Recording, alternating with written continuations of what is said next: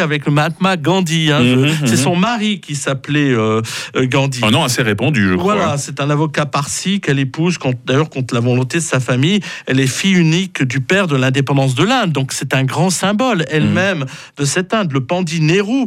Elle devient à son tour Premier ministre en janvier 1966, un poste qu'elle exerce jusqu'en 1977, puis de nouveau de 1980 à euh, son, euh, son décès.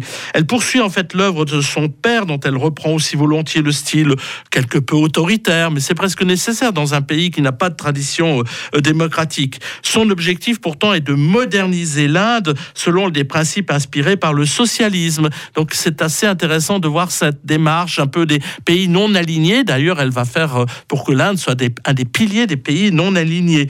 Euh, D'ailleurs, malheureusement pour elle, elle va être battue, battue aux élections et même arrêtée en 1977 et elle rebondit en janvier 1980 et redevient Premier ministre. Ce son, deuxième mandat est marqué par les tensions avec la communauté sikh, justement, implantée au Punjab, au nord de l'Inde, qui a des velléités d'indépendance. Et on se souvient tous d'ailleurs de cette image du temple d'Amristar, grand symbole pour les sikhs, et aussi d'ailleurs pour les hindous qui se disputent le lieu et qui est envahi par les militaires et où il y a des dizaines et des dizaines de morts euh, sur place. Et ça, ils vont se jurer de se venger de ce massacre. Et c'est ainsi, c'est la raison pour laquelle euh, elle va être assassinée. Son Mm. fils Rajiv, va lui, qui n'a que 40 ans, ben, va, va retrouver la tête du parti du Congrès, le parti dominant, va lui-même euh, regagner ses élections et devenir lui aussi euh, Premier ministre. Mais euh, lui aussi va subir, Hein? subir les affres de la... Même, même funeste destin. hein. Voilà, même funeste destin. destin.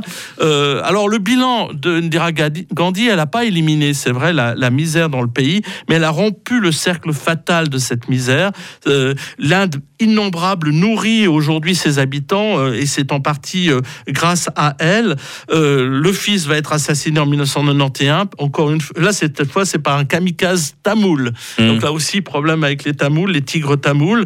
Et euh, sa femme Sonia Gandhi, d'origine italienne, va poursuivre son œuvre jusqu'à la mort du, du cadet qui, qui va mourir dans un accident d'avion. C'est un peu les Kennedy euh, Mmh, ouais, coin. c'est vrai, destin fatal. hein. Oui.